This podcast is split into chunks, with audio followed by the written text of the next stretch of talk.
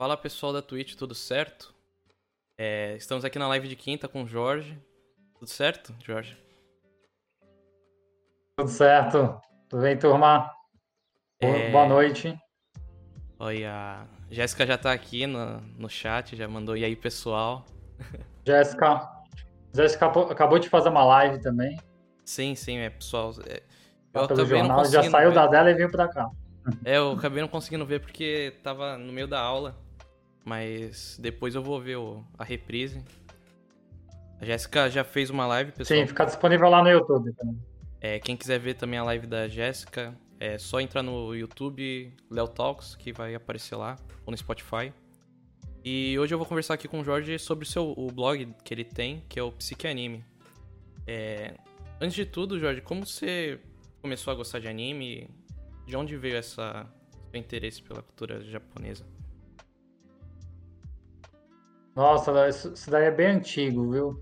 Eu acho que começou mais, na verdade, muita influência do meu pai. Ah, Por incrível que pareça, ele, ele gostava bastante de, de HQ, de animes, até mangá, né? Uhum. E ele sempre incentivou, ele sempre comprava aquelas fitas cassetes antigas, sabe? Do, do Ultraman. Oh, que legal. Do, não lembro se você lembra daquele anime do Street Fighter Victory 2. Putz, não. É um do Street Fighter bem, bem antigão, assim. Pra você ter uma ideia, passava, tinha fita cassete que você comprava na farmácia, cara. Na época tinha na farmácia para vender essas Nossa. coisas. Nossa. E aí. É, loucura total. Aí a partir desses animes eu fui vendo, nossa, gostei. Um dos primeiros também foi o Dragon Ball, que passava lá no cartão antigão também. Aí teve uma época que eu fiquei um pouquinho sem ver anime, pra falar a verdade. Passou uma fase mais até uns 12 anos. Aí depois isso acabou retornando. E o mangá do Lobo Solitário. Aí voltei a me apaixonar totalmente, né? Então, desde lá, é, é o que eu digo: você começa a ver um. É, é um anime para você ver, para você viciar totalmente, porque não, não tem como. As histórias são muito envolventes, né? Sim. Então, desde pequenininho eu já eu, eu me lembro vendo anime, lendo mangá, mangá do Yu Yu Hakusho, na, naquelas boas épocas, né? Uhum. É, a Jéssica até mandou assim, VHS não é do tempo do Léo. Ó, mais ou menos, que eu sou de 2000. Eu lembro até de um VHS que eu, eu Caramba, mas... do Pokémon 2000. Porque aqui no Brasil também tem isso, né? De as coisas é, ficam mais velhas, só que no resto do mundo, o VHS pro pessoal de 2000 deve ser, tipo, ah, coisa de velho, mas a gente, tipo, ainda pegou a época. Então eu tinha Pokémon 2000 lá, tinha bastante coisa assim. E que legal, é... Nossa, seu pai, ele ainda acompanha anime, mangá, essas coisas? Mais mangá, anime nem tanto. Ah. Às vezes ele, ele vê um mangá ou outro. É que ele é bem ligado, na verdade, à cultura japonesa, né? Tem então, motivo? parte muito dele ser ligado? Ah, é. Inspiração por, por artes marciais também. Ah. Os dois são artistas marciais, aí tem aquela coisa do Bruce Lee, de samurai. Então, tá muito ligado a isso também. Legal. É, o Japão tem... Essa... O Japão tem muito isso, né? E tem até os mangás mais antigos, tipo Hajime no Ippo. E tem essa história, né? Do, da arte marcial junto com o mangá. Que eu acho sensacional. Apesar de ser muito grande, né? Eles têm lá no Japão, acho que é, é Josei, eu não lembro direito a categoria de mangá, mas que é voltado a essa parte mais histórica do Japão, mais aos samurais. É, é uma categoria específica. Ah, sim, eu não sabia disso. então, Eric... lá tá muito atrelado. A Erika mandou, sou fã do Jorge. É... Erika. E você tem uma preferência sou por fã anime, dessas meninas também. É. Você diz entre anime ou mangá? É, você tem uma preferência? Você gosta mais de um do que o outro? Nossa, olha, difícil. Depende muito da época ou do anime. É... Eu acho que atualmente mais anime. Eu, eu, eu não paro para ler tanto mangá. Até porque hoje ficou meio caro, né? Você tem uma coleção de mangá aí, você tem que ter, você, você tem que ter um bom investimento, né? E ler pela internet, assim, eu não, eu não curto muito. São poucos que eu acompanho. Eu acompanho mais o One Punch Man, que eu acho que esse, se você não viu o mangá, você tem que ver, porque é um dos mangás mais bem desenhados que eu já vi na minha vida. É incrível a quantidade de detalhes que o, que o autor coloca, né? É, então, mas E o, o One Punch Man você tá falando. É porque tem duas versões, né? Tem uma que é muito mal feita também. É que o One Punch Man ele surgiu do Webtoon, né? Na verdade, que é o One, que é o, o, pseudo, o pseudônimo, pseudônimo do, do autor, né? E ele começou, ele não desenha nada, pra falar a verdade, né? Ele desenha muito pouco. Ele melhorou com o tempo, mas ele ainda é um amador.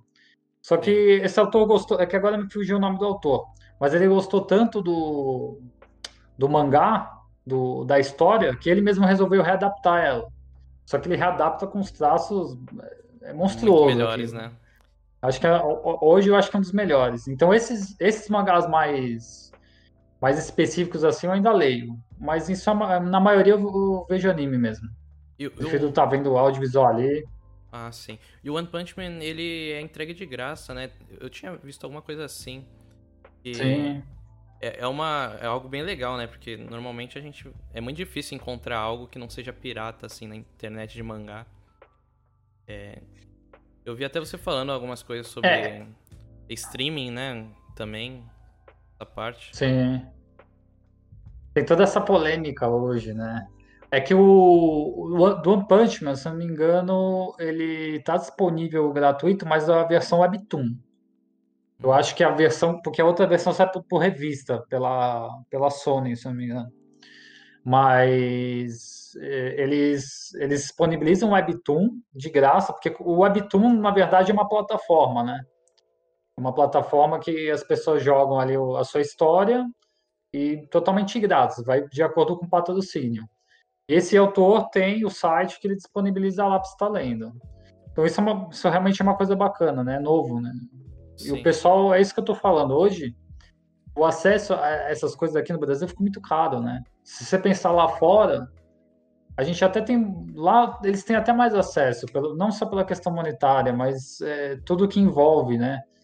A produção, o marketing. Aqui tem muita questão pirata ainda. Então, é muito difícil você falar que você vai consumir um- uma plataforma de stream por mês, né? Que você vai pagar ali por mês, ou comprar um mangá por mês, se você tem tudo isso disponível na internet de graça. É Sim. muito. É diferente. Aqui é totalmente diferente. É, é, é difícil, né? Porque você vai ver, tipo, tem muito jovem que vê anime. E o jovem não tem também o, o dinheiro suficiente pra pagar isso e, Sim. vai acabar até perdendo o interesse, às vezes, em assistir um anime ou, ou ler um mangá. Eu- nossa, eu nem sei mais quanto que tá o preço do mangá. Mas quando eu comprava era tipo R$10,90 e, e eu tinha que escolher, sabe? Tipo, qual mangá eu vou comprar no mês.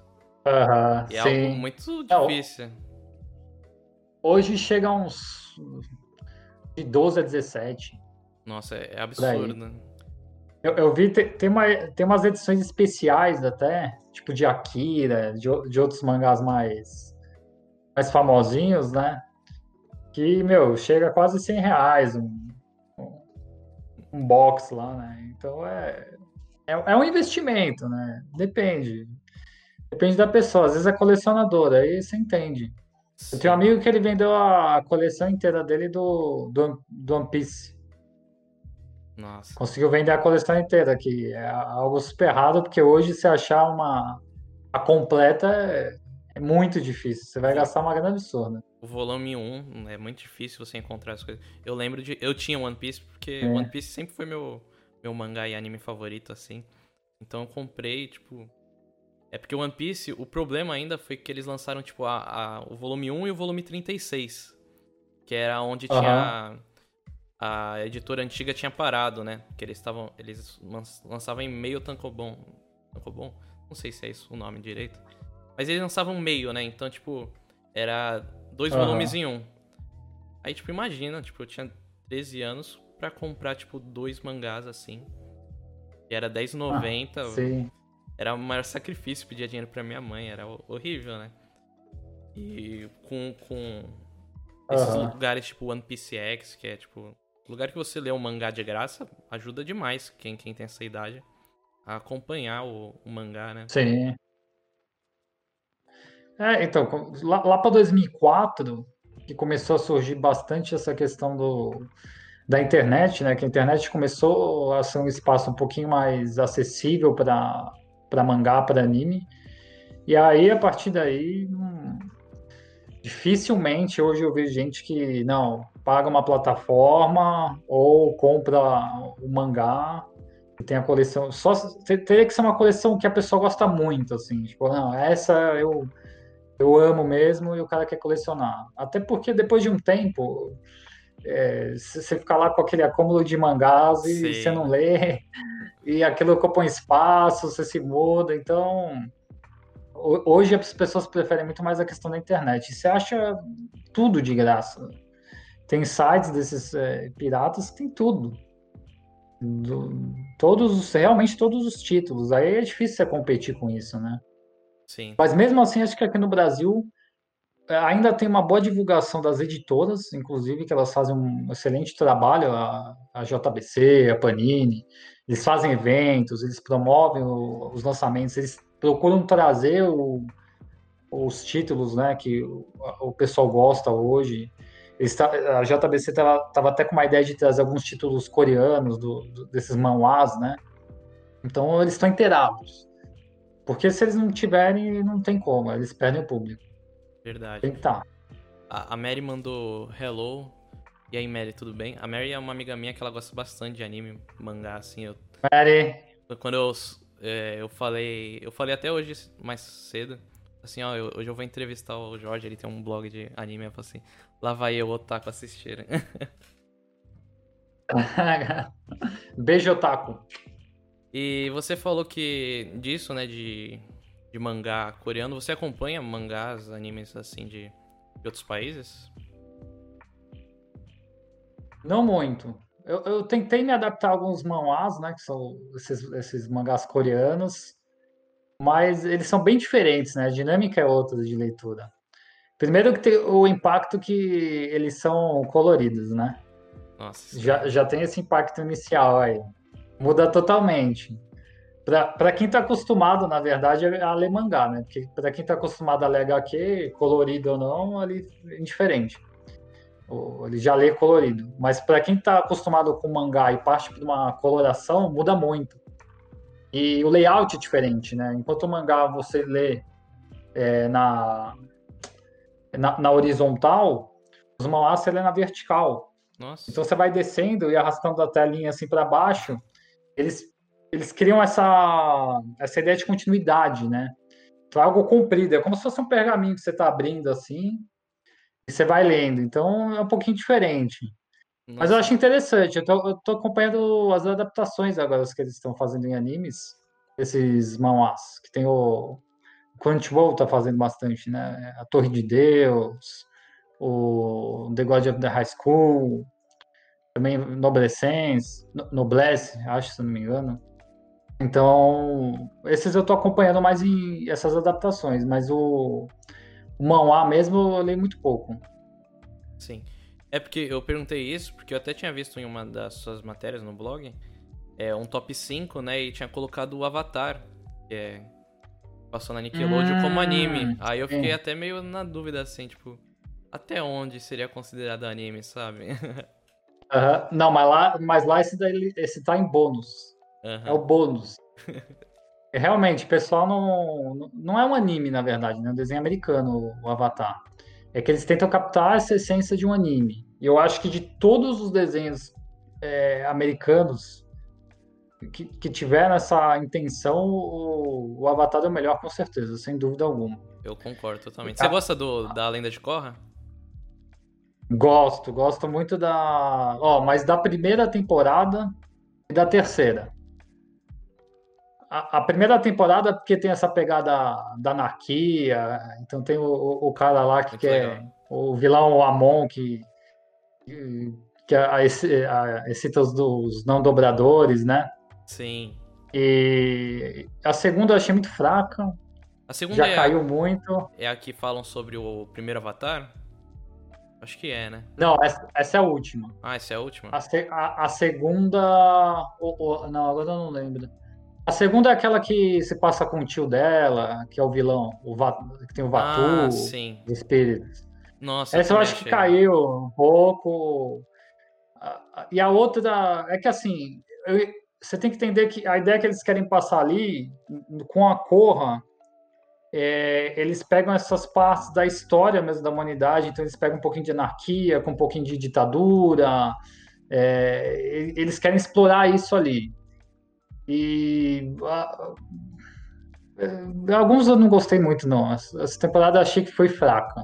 Mas no geral, eu acho que na continuidade, eu, eu acho que é uma nota muito boa. Eu dou um excelente assim pro, pro, pros autores, né? Que inclusive estavam tentando fazer essa essa série live action da Netflix, né? Sim. E já já botaram os caras para fora porque não bateu as ideias.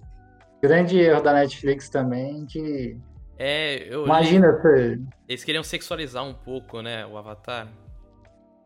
É, eu acho que eles, a ideia deles é- era fazer tipo um Game of Thrones do Avatar, cara. Isso não tem nenhum Não dá. sentido. Não dá. Não, sentido algum. Sentido algum. Eu, eu perguntei É, até o da Korra, porque muita gente não gosta do, do Korra por, por esse meio sentido nostálgico do, do Eng, sabe? Até a Mary que tá aí, ela, ela também, ela já me falou isso. E eu acho horrível isso, porque a lenda de Korra, eu acredito que seja uma ótima continuação também, como você disse. É, eu, eu teria feito diferente. Eu teria jogado realmente muitos anos no futuro pra tipo, esquecer o Eng, assim. Sim. É que eles quiseram continuar meio que bem depois, né?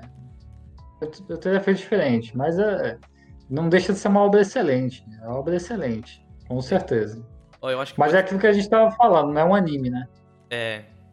Mas é, eu, eu acho, ó, eu posso considerar até anime porque eles fizeram uma adaptação de filme que foi horrível. Então, tipo.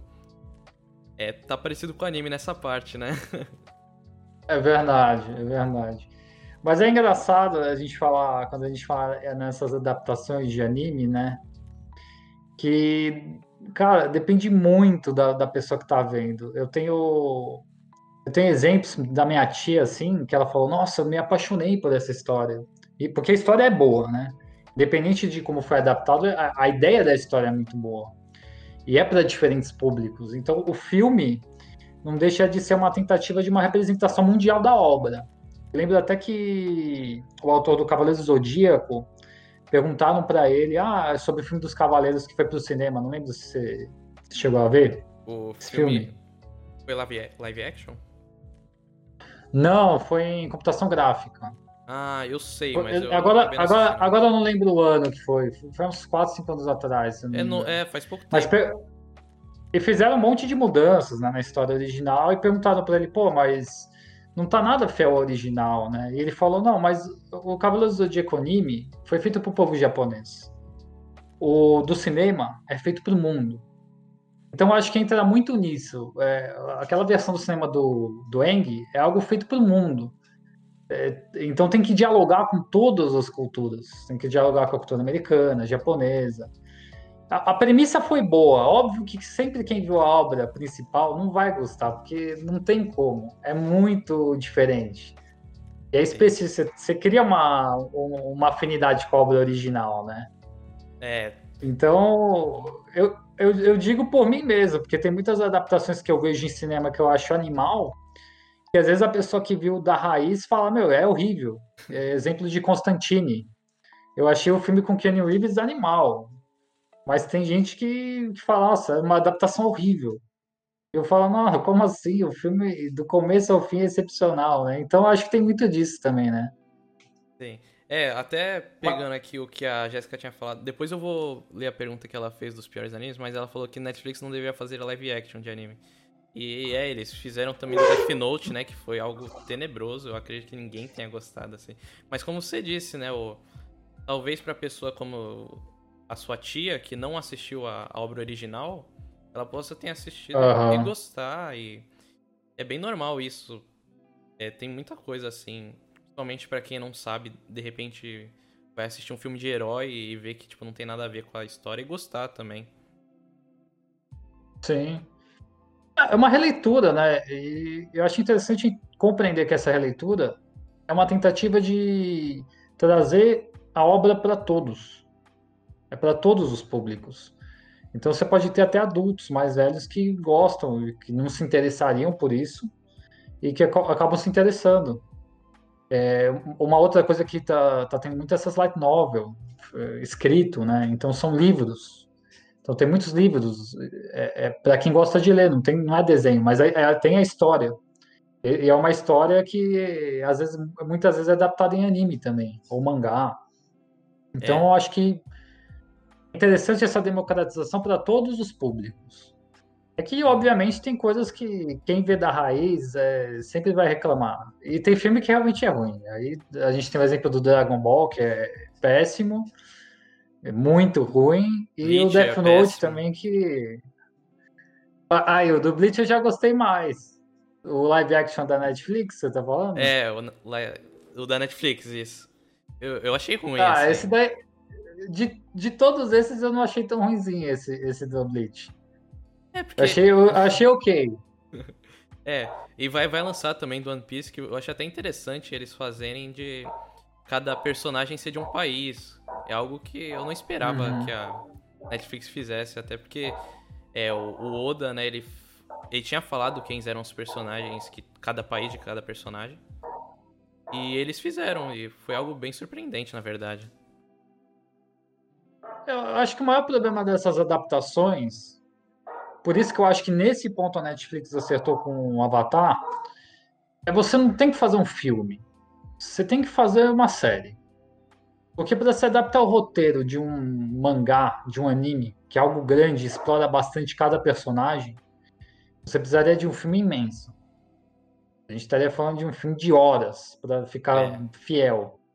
Verdade. Agora, a série você consegue fazer isso. Você consegue jogar uma série de uma hora a cada episódio, meia hora, fica semelhante ao, a um episódio de anime, por exemplo. Sim. Então, se você querer adaptar o One Piece inteiro, é até loucura falar isso. adaptar o One Piece num filme, não, não tem como, é impossível. Precisaria de quantos filmes live action para adaptar o primeiro arco do One Piece, você quer é falar? bizarro. É bizarro. O negócio está aí há mais de 10 anos, não tem como. Então, eu acho que nesse aspecto a Netflix acertou com, com Avatar. Sim. Tornar uma série. Acho que é... o caminho tá aí, sério. É, se não teriam que fazer que nem Senhor, é, Senhor dos Anéis, né? Que eles fazem, tipo, cada filme tem três horas. E ainda assim deixa cansativo, Sim. né? E se fizesse uma série como fez Game of Thrones, que alongaram, apesar do final ser duvidoso, uhum. é, alongaram, mas ficou algo fiel, principalmente as cinco primeiras, cinco primeiras temporadas, né? É, é, eu acho que é mais simples você fazer isso. Sim, a Raika, pode falar. A Raika mandou um oi aqui, oi Raika. É, a Jéssica mandou One Piece inteiro, não tem como. Senhor dos Anéis é outra treta. Não tem, é outra cara. treta. é, vamos aproveitar e. Não, tem coisa que. E responder também a pergunta da Jéssica de quais foram os piores animes que, vocês, que a gente viu. E olha que eu vou falar que quando eu não gosto de um anime, eu, eu, eu pulo piores? ele, tipo. Eu não consigo assistir um anime ruim assim até o final, sabe? Ah, é difícil. Também não consigo muito, não. Nossa, os piores, cara. Difícil essa, hein? Porque eu também, eu, quando eu não gosto, eu nem, eu nem tento muito. É, eu... eu nem fico insistindo muito no anime, porque é algo longo, né, cara? Eu lembro um que eu assisti até o final. Talvez. Que foi. É porque eu gosto bastante de esporte, né? E teve um que é, se chamava Free. Era de natação. Não sei se você conhece. Natação. Nossa, mas é tipo. Eu conheço, mas não vi é, é muito, muito zoado, sabe? Que eles, tipo. O objetivo não é a natação em si, eles colocam, tipo, os personagens corpão, sabe? Tipo, nadando, aí você... Sim. não consegui assistir até o final também, eu acho. Mas eu, eu vou defender um ponto aqui, ó, Léo. Não existe anime ruim. Isso não existe. é, isso daí é mais pro público, né? Cada Todo público... Anime... todo, cada público tem o seu gosto. E, e, cara, as histórias são envolventes de qualquer forma. É que às vezes tem esses focos, né? Tem, tem esses animes que tem um, um foco totalmente diferente, que é mais sexualizado, ou, mais, ou muito mais comédia. Então eu vou, eu vou muito por, pela história, né? E pelo, pelo gênero. Então eu pego ali, eu gosto, eu assisto muito shonen, né, que é de ação. Eu adoro porradaria, vendo as artes marciais, então para mim anime tem que ter porradaria. Pode ter aqueles cinco minutinhos lá de, de conversa mais filosófica e depois é aquela treta absurda. Eu, Mas... eu gosto bastante também de shonen assim. é, anime de esporte eu vejo pouco, eu acho muito repetitivo, para te falar a verdade. O, é legal, é interessante. O, é Haikyuu que tá agora, né? De vôlei, que o pessoal tá falando Puts, bastante. Esse, esse era legal, eu gostei desse. Esse eu comecei a ver, vi acho que a primeira temporada, mas, é, mas é aquilo, eu acho cansativo porque é sempre a mesma história. Tipo, você tem o, o, principal e ele vai se superando. Então eu acho que fica um pouquinho repetitivo, assim, essa, essa narrativa. É, mas todo Ou, shonen assim também, né? É um... tem, tem tipo. Sim, é, é, é o gênero, né? Sim. É, o pessoal tava até falando aqui, ó. Sou da época de Super Campeões. Nossa, esse foi o anime de esporte que eu acho que eu mais vi na vida. E te, teve a. É que os Super Campeões tem, tem vários, né? Tipo, tem come, o de, lá do comecinho, que é tipo de 1980. Aí fizeram 2002 por causa da Copa do Mundo. Agora eles estão relançando de novo. É aquele anime de futebol que, tipo, muita gente gostou e eles vão relançar até o pessoal pedir pra parar mesmo. Eu acho que eu peguei essa época que eles relançaram em 2002 esse, esse anime. É, foi o que eu mais gostei. Se eu não me engano. Que... É, eu acho que é, é a mais bem adaptada é essa aí mesmo. É. E, é, e, e, o futebol, né? O futebol é uma paixão praticamente mundial, né? Sim. Então acho que muita gente que até não, não conhecia anime começou a ver Super Campeões na. Acho que passava na Tonami, né? No, no Cartoon, se não me engano. Passava no Cartoon. Então começou a ver por lá. Né? Então, começou a ver por lá e. E foi um dos animes que chamou muita gente para ver outros, viu? Sim. Por incrível que pareça. Eu acredito que muita até pra mim tenha sido. Ou foi Super Campeões ou foi Naruto. Porque. Bom, os dois também eu acho Sim. que o Naruto passou na Cartoon também, ou passou na televisão. E passou. puxaram muita gente, né? Puxaram bastante gente. A, a Raika que tá falando aqui, ela é minha prima, né? E ela também me incentivou ah. bastante a assistir anime. Ela gosta muito.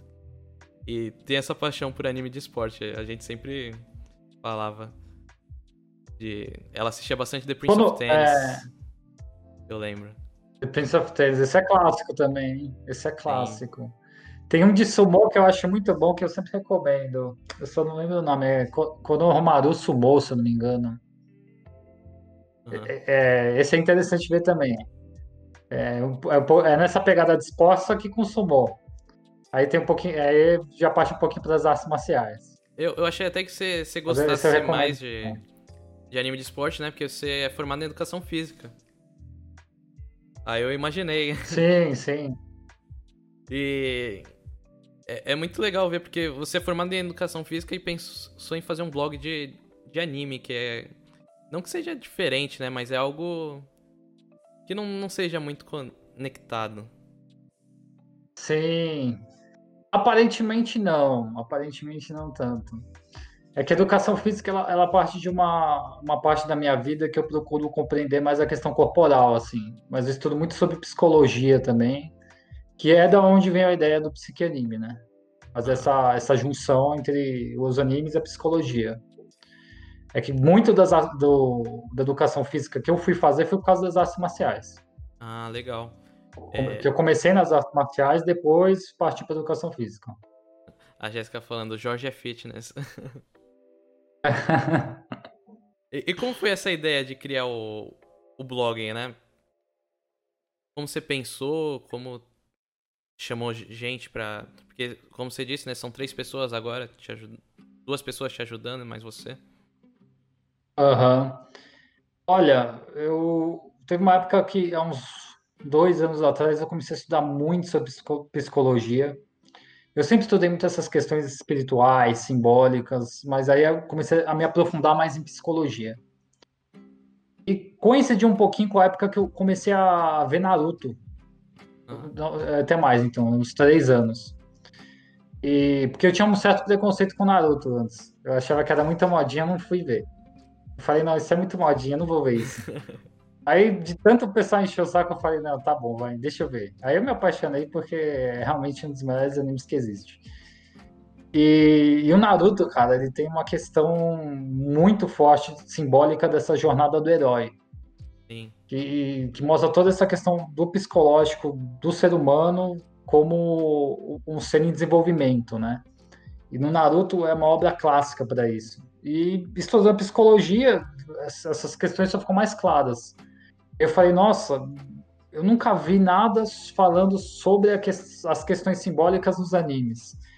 E anime, se a gente for ver, não só em termos é, de psicologia, mas nas questões simbólicas do próprio povo japonês, é muito, é muito presente, né?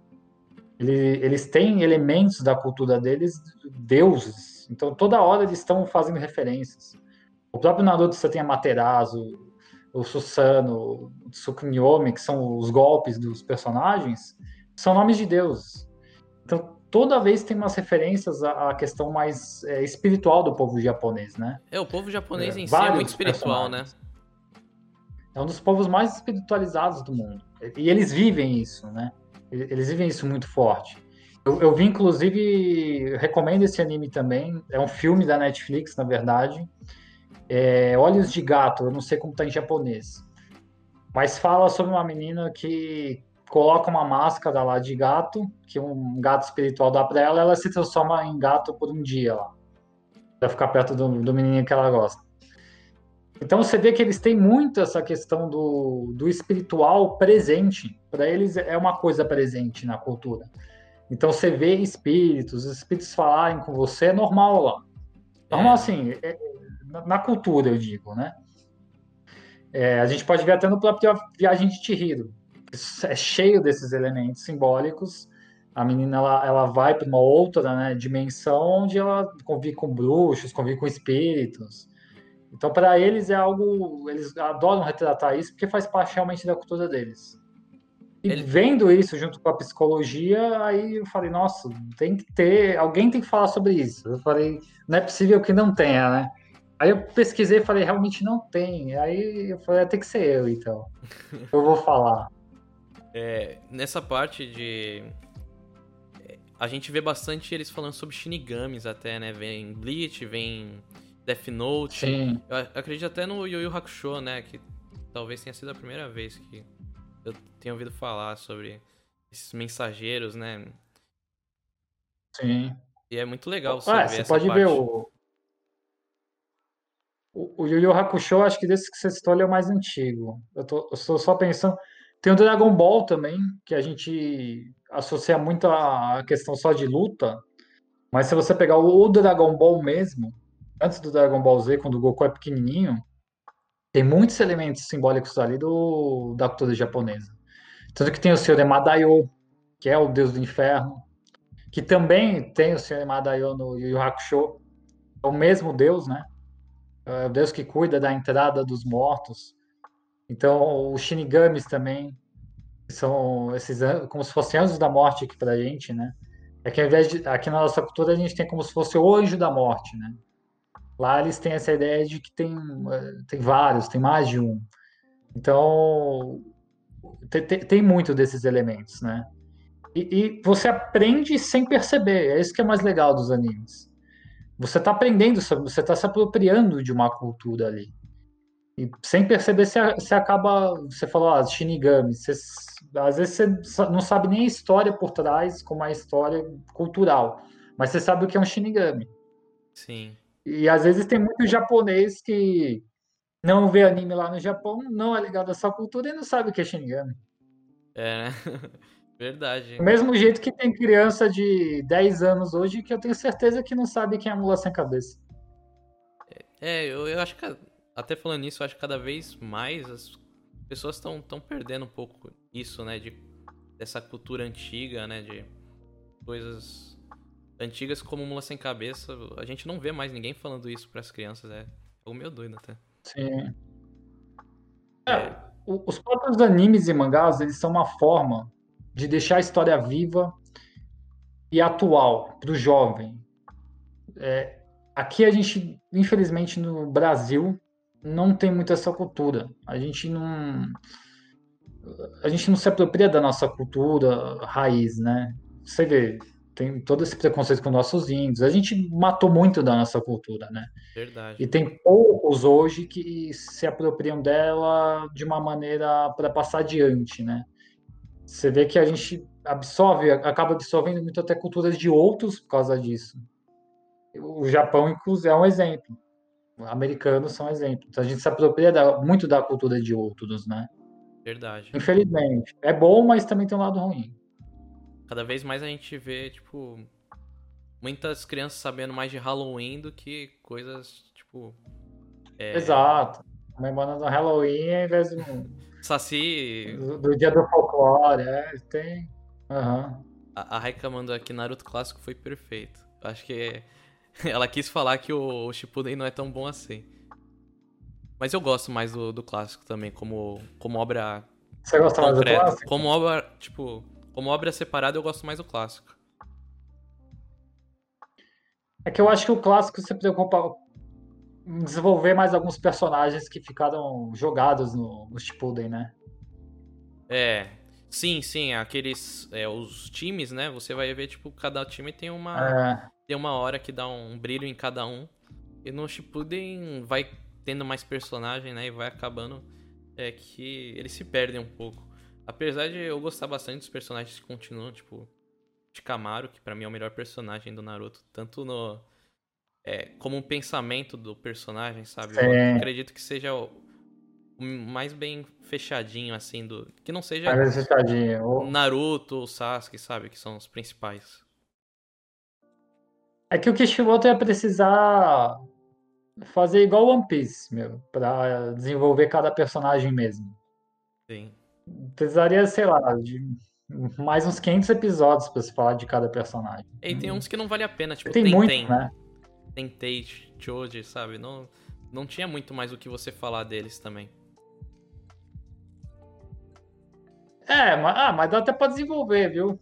É. Eles são bons nisso. Tem os personagens do One Piece que você também acha que são X e do nada eles ganham uma super história. A Jéssica falou, Sailor Moon tem muita coisa de astrologia japonesa também, além de, da ocidental. Sailor Moon é, é um que eu ainda não assisti também. completo, mas muita gente fala, né? Principalmente porque marcou muita gente por ter passado na televisão brasileira também. Marcou e foi, foi um dos primeiros animes nessa questão mais. É, shoujo, é, shoujo, né? Sim. Anime voltado mais para meninas, né? Então, é muito. Igual Sakura, né? Sakura também. Então, acho que esses dois. Porque, porque até então você não tinha muito. Aqui não chegou no Brasil muitos animes voltados para esse público, né?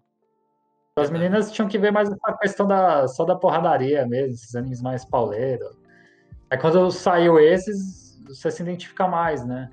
E são excelentes histórias, excelentes histórias. E trazem elementos muito da astrologia, o Sakura traz elementos também de, de, também de astrologia, por incrível que pareça, e ainda e eles misturam, né? O legal do japonês é que eles conseguem misturar a própria cultura com outras. Sim, a gente tem verdade. aí o Fullmetal que eu acho que é o maior exemplo. É, o alquimia com japonês é... É muito massa. O Fullmetal pra mim é um dos melhores mangás assim já feitos. Muita gente acha, né, que sempre coloca num top 10 tá sempre lá.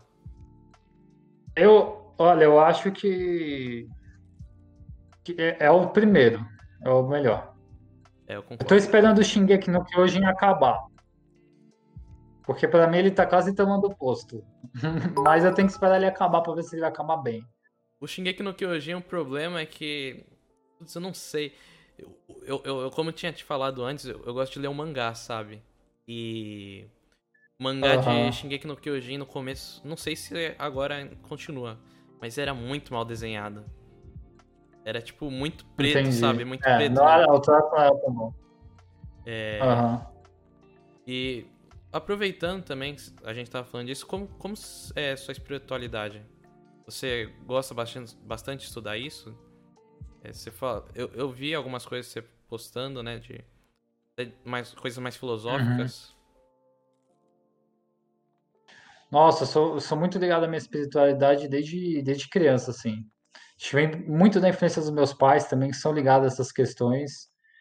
Então, para mim é, muito semelhante ao que acontece no Oriente, assim, é algo presente na minha vida.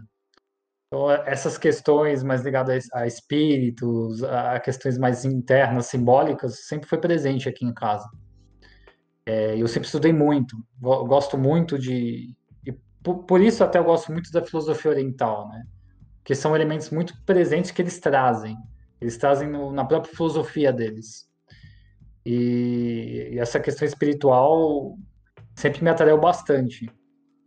Que foi um dos também um dos porquês de eu te- tentar trazer isso no psiquianime para falar sobre. A, a grande jogada do psicanime é essa. Na verdade, as pessoas compreenderem que aquele elemento presente no anime ou no mangá pode mudar e mexer com a vida espiritual dela. Aquilo tem um significado e tem um sentido. Além só de um mero entretenimento, entende? Entendi. Então, quando você está vendo um personagem, quando você se identifica com uma história, se você entender o, por, o porquê do, por, de trás daquilo, você às vezes consegue se identificar e se autoconhecer. Então, é como se fosse uma questão de autoconhecimento. Então, um pouco da ideia do blog é isso, é trazer essa questão do autoconhecimento. Por isso lá a gente explora questões, ah, o, qual é a relação das máscaras nos animes, o que, o que máscara significa, o que máscara significa para o nosso interno, para o nosso espírito, para a nossa psicologia, o, que essas questões alquímicas significam. Então a gente tenta trazer no, no blog um pouquinho disso. Muito legal. É, muito legal mesmo. Quem, quem não conhece ainda o, o blog, entra lá, é Psiquianime. É, depois eu vou deixar no YouTube, eu vou deixar o link aqui embaixo pra quem quiser ver. É. Isso aí. É, aqui, vamos ver os comentários. É, a Raika falou, achei muito legal em Fruit Basket, a forma como retratar os zodíacos. É bem legal, né? Como lá no Japão eles falam bastante de zodíacos até. A gente encontra em muito, Sim. em muito anime coisas sobre zodíacos e, e é algo grego, né? E os caras puxaram também pra cultura deles. É, tem- tem- os japoneses tiveram uma influência muito forte do, do, do Ocidente também, né? A gente não pode esquecer que teve dois momentos que na história do Japão os americanos levaram muitas coisas, né? E os ingleses Sim. também. Então, eles têm muito dessa influência e eu acho que é aquilo, tudo que a gente não a gente sempre o ser humano tem essa essa questão, né, que instiga ele a conhecer o novo. Então a gente quer conhecer outras culturas e outros elementos. E eu acho que muito das pessoas são ligadas ao meio artístico, que não deixam de ser os mangakas, são artistas. Totalmente. E- Eles procuram, né, é, esses elementos em outras culturas para agregar a própria, a própria história. Então, realmente, Zodíaco aparece, nossa, em muitos animes. Você tem o próprio Cavaleiro Zodíaco, o Sim. Fruit Basket que ela citou, o... lembra do Digimon? O Digimon 3, eles também têm, eles também trazem o- a questão dos zodíacos. Então, aparece bastante. Sim. É, eu nunca fui e ligado óbvio, ele- Digimon, mas é, Ele- Eles também têm os zodíacos deles, né? é Que, né? que é mais dos chineses. Sim, é, os di- zodíacos zodíaco chineses, chinês. né? Que é tipo o dragão. A gente vê bastante coisa. O porco, né? E é tudo é bem legal também, os zodíacos chineses. É, a Raika falou assim: o início do Shippuden é muito legal e bom. Mas depois da morte do Pen perde qualidade, na minha opinião. É, é porque quando, quando, tipo, uma obra, eu acho, né? Quando uma obra chega, tipo, num ápice como o do Pen, ou até no É, Bleach, é quando, como quando tem do Aizen, sabe? Eles caem Sim. muito depois, caem muito mesmo. É porque você cria um clímax absurdo Então aquilo seria como se fosse o final já, né? E a, só que continua. Realmente, você tem todo aquele hype do Pen, que é o vilão master, do líder da, da Katsuki, do, do, do esquadrão inteiro, e você fala, pô, esse cara é, é, é, o máximo, né? Ele é o vilão extremo. E aí, a partir do momento que você derrota o vilão extremo, todo o resto parece um pouco sem sentido, né? Sim. Isso, isso, mas isso é de todos os animes, até dos melhores. Você tem o Yu Hakusho, embora eu, eu acho que seja uma obra excelente do começo ao fim, depois que tem o torneio com o Toguro lá, o resto não é tão bom assim. Porque você cria um poder absurdo para um personagem e, e depois ele é superado com facilidade. Eu acho que o único anime que se manteve fiel assim nesse sentido, na minha opinião, é o Samurai X. Uhum. Que tem o Shishio, que é o cara mais zica lá, não tinha como ganhar dele. E eles realmente derrotam o cara, mas depois realmente a história meio que acaba e não tem, não teve uma continuação, né? Embora tenha uns filerzinhos lá, mas não, não chega nada perto, né? Acho que eles fecharam bem. E o. Esqueci de citar o. Shaman King também. Que tem o Raul, que, que é o vilão extremo. Mas sempre quando você parte de um vilão extremo e depois traz outro, igual o Dragon Ball faz, a qualidade cai muito. Nossa, Dragon Ball, tipo, Putz, Você perde a premissa. Aquele super negócio. lá foi piada, sabe? Eles começam a delirar. Sim. Delirar, exatamente. Vira delírio, porque você tem um personagem que é extremamente forte. Você começa a perder o nível de poder, assim. Fica totalmente discrepante. É igual aquelas adaptações que o pessoal faz de filme ou próprio anime, de personagens que são muito grandes, muito altos, e eles perdem a noção do tamanho, sabe? Sim. Tipo, uma, numa cena ele tá super grande, na outra ele tá médio. É isso. Só que com poder. É. Tem a pergunta. A, a Raika falou aqui: Sakura Card Captors melhor que Sailor Moon. Meio. Opinião pessoal, né? Meio polêmica. Pô, eu gosto mais da Sakura também. Eu tenho, eu tenho uma, uma afinidade muito grande com a Sakura na minha infância, assim. Ah. Eu, eu assistia bastante quando era criança. É, eu acho que eu gostava mais também, apesar de nunca ter assistido muito nenhuma das duas. E eu achei até legal ter um, uma matéria sua, um top 5, que você fala sobre Mirmus e Bang. Que, é um anime que ah. eu, eu, quase não. Eu vejo muita Sim. pouca gente falar de Mirmus e Bang e eu, eu adorava. Nossa, era muito bom. Eu, eu, não sei nem se o pessoal lembra desse anime aqui. É um que tem uns duendinhos coloridos. É, muito não sei legal. Se o pessoal é, lembra aí. Que tinha as canequinhas, né? Os personagens pequenininhos, era muito massa. Eu lembro muito bem desse anime, não sei porquê. Aquela memória afetiva, sabe? É, uma memória mais afetiva, exatamente. A é, Jéssica. É, tanto esse quanto o Hantaro também, né? Nossa, Hantaro é, é bacana também. Muito legal. A, a Jéssica falou aqui: um livro bom de fantasia brasileira é Serpentário, do Felipe Castilho. Aborda a mitologia indígena. Ah, que legal. Não, não conhecia, vou até Legal. pesquisar. Também não conhecia. Eu acho que no Brasil o que falta é isso. É essas obras voltadas para o nosso folclore. Podia totalmente ter um mangá aqui escrito sobre o nosso folclore. Que é coisa que eu não vejo. Não sei, me, me perdoem se tiver, tá? Não conheço. Mas eu, eu vejo muita gente adaptando, por exemplo, obras de RPG, ou coisas bem fantasiosas, é, é, cavaleiro, né? Essas coisas mais medieval, sendo que a gente tem aqui uma rica cultura, meu, em termos de, de folclore. Imagina que bacana um mangá falando sobre o Saci, sobre a mula sem cabeça. É um sítio do pica-pau amarelo em mangá, vai. Sim. Como não ia ser bacana. Mas trazendo os elementos como um mangá mesmo. Sim, é, da, é... da forma como é feito no mangá. É muito legal isso, porque a gente vê, tipo, quando uma pessoa vai fazer um. Uma pessoa vai desenhar um mangá seu, e ela é de um país, ela vai pega as coisas, tipo, do país dela, né? Se o cara é do, dos Estados Unidos, ele vai uhum. colocar coisas retratando os Estados Unidos. E no Brasil é muito pouco. A pessoa vai desenhar, ela não quer falar muito, ela vai colocar, tipo, guerreiros, samurais e, tipo, não tem nada a ver com a nossa cultura. Eu até vou indicar pra galera que tá aqui no chat É. um, um jogo chamado Tropicalia. Lançou dia 7 agora. Que é, é um jogo muito legal porque ele. O nome, né? Tropicalia, já lembra Brasil. E é. Você controla um Aham. índio. É muito legal porque vai falando sobre, tipo, a nossa cultura, os índios Ah, povo bacana. indígena. E poucas vezes eu encontro coisas assim, sabe? De, de jogo, de é, escrita, mangá, retrata o nosso povo. Sim, não, a gente não pode esquecer, nossa cultura é muito rica. Sim, Nossa cultura é muito rica, tanto quanto a dos outros países. sim. Fica a dica aí, se alguém escreve, alguém desenha aí, faça um mangá retratando o nosso país.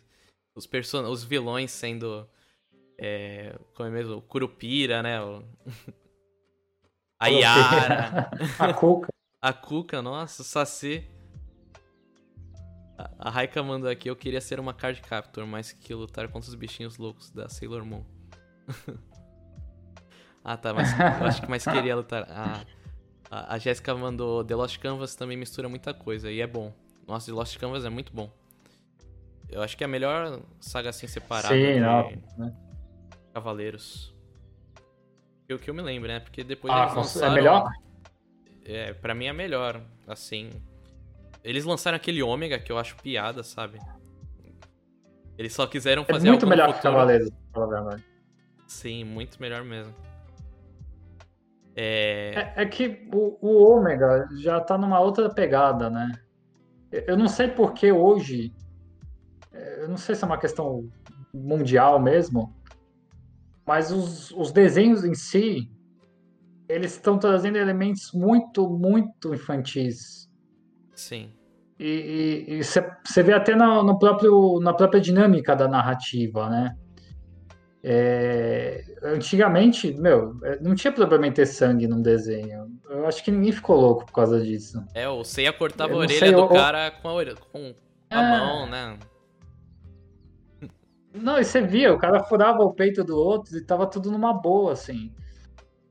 Eu não sei, eu, eu não acho que nenhum otaku ficou violento por causa que viu Dragon Ball ou Cavaleiro do Zodíaco. Eu não acho isso. Mas hoje eles retratam essas coisas de uma forma muito infantil, tem muita censura, né? É, Que o, o problema do Ômega é esse. A história não é ruim, a história é muito boa, mas é muito censurada, é ridículo. É muito infantilizado as coisas, os, os próprios traços. É, eu, eu acho que talvez entre também na questão de, de eles eh, quererem um público mais infantil mesmo. é, Não sei, um meio, um meio também entre o adolescente, o. Entende? É. E e a criança. é, é difícil, né? Porque às vezes a gente não é mais o público-alvo de, um, de algo que a gente gostava. E, e fica meio Sim. pensativo nessa parte. Tem aquele lá, como é mesmo, do He-Man, ou é da Shira, que eles fazem uns personagens, tipo, meio... Acho que é o, acho que é o René. Eles fazem uns Aham. personagens meio, tipo... é, Hora da Aventura, Hora de né? aventura, né? E... Mas isso daí eles Sim. estão querendo botar o público-alvo a criança, não quem assistiu He-Man há 20 anos atrás.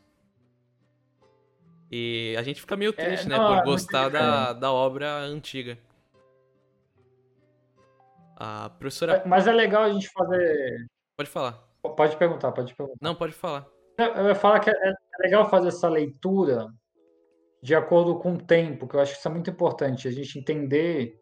é, os alemães têm uma palavra muito inter- interessante para isso, é Zeitgeist, que eles falam que é o espírito do tempo, que, que é um conjunto de ideias coletivas que, tá, que acontece no momento. Então, qual era o nosso espírito coletivo há 20 anos atrás e como ele é hoje?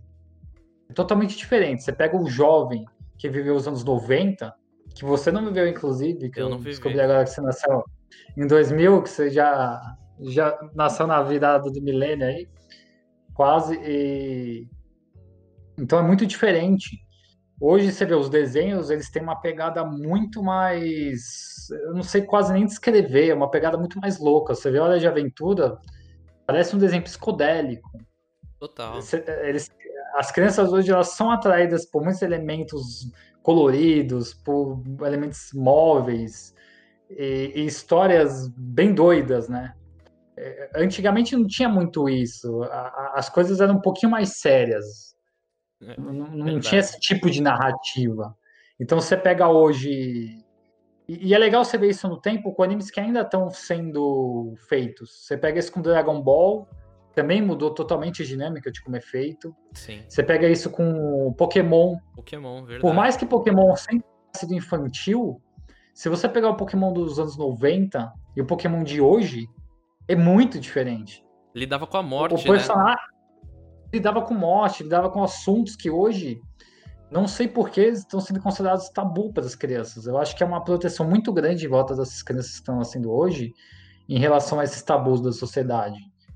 Que Sim. Coisa que na nossa época, não, embora a gente não tivesse tanto acesso, tinha uma censura muito menor. E não tinha problema, assim, não, não era algo, nossa, a criança vai se estragar por causa disso. Não. Hoje a criança é muito protegida num meio, num círculo fechado. E eu acho que isso acaba prejudicando a própria adaptação dela ao meio que ela vive, né? Sim. E a criança vai ter que Mas lidar é uma hora com isso vai ter que lidar uma hora com a morte, com, com, coisas violentas, às vezes, Sim. que é ruim, né? Mas a, a gente não sabe o que acontece também. É, a criança às vezes vê em algo, tipo, eles falam de morte, mas aí, tipo, é, tentam melhorar, né? Não fazer algo que seja, tipo, triste. E se você deixar a criança não saber o que é isso, ela vai perder, né, essas, talvez, sensibilidade até. Ou não vai saber lidar em um momento com algo que é eu, normal eu, na vida. Eu acredito que é, eu acredito que é tudo uma questão de adaptação. Você tem que saber adaptar as pessoas ao meio que elas vivem. E quanto mais você trabalha isso na infância, melhor. Porque você não cria adultos mimados, adultos fora da realidade. Então, e os animes, os mangás, para mim, eles eram muito excelentes nesse quesito. É, você trata essa questão que você falou da morte, óbvio, é um toque muito mais leve. ninguém está falando aqui de, de mortes pesadas, assim, né? A gente está falando de um toque mais leve, mas é um toque leve que traz uma seriedade. Então, você vê um personagem morrendo, mas morrendo por um motivo, você entende um contexto né, que está por trás.